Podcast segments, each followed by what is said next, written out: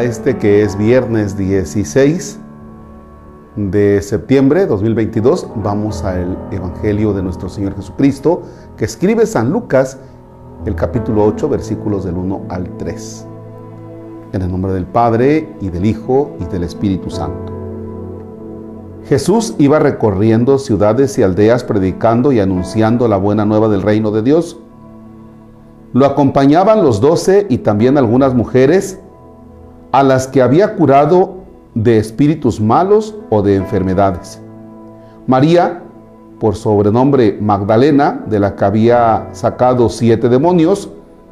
Juana, mujer de un administrador de Herodes llamado Cusa. Susana y varias otras que los atendían con sus propios recursos. Palabra del Señor. Gloria a ti, Señor Jesús. En el equipo de Jesús, quienes están de a primera son las mujeres. Están acompañando a Jesús. Y esto nos lleva a pensar también el cómo la mujer está presente en la vida de fe. ¿De quiénes aprendemos nosotros las oraciones primeras y a caminar en la fe? De la mamá, de las abuelas, sí, también de papá, pero fundamentalmente está la mamá, está la abuela. ¿Quiénes nos van enseñando en respuestas de fidelidad al Evangelio? Es la mamá, son las abuelas.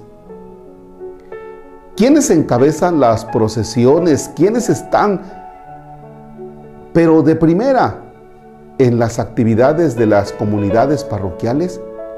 Las mujeres.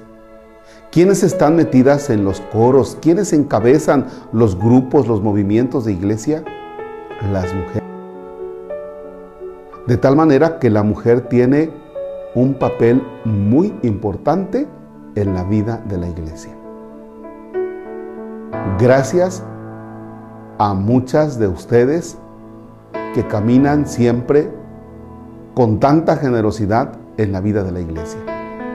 En este día quiero decirles que valoramos mucho, valoro en lo personal, el estar ahí de manera generosa, desinteresada y siempre con finas atenciones a todas ustedes las encomendamos a María Santísima.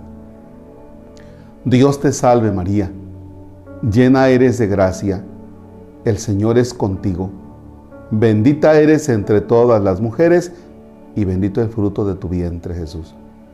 Santa María, Madre de Dios, ruega por nosotros pecadores, ahora y en la hora de nuestra muerte. Amén.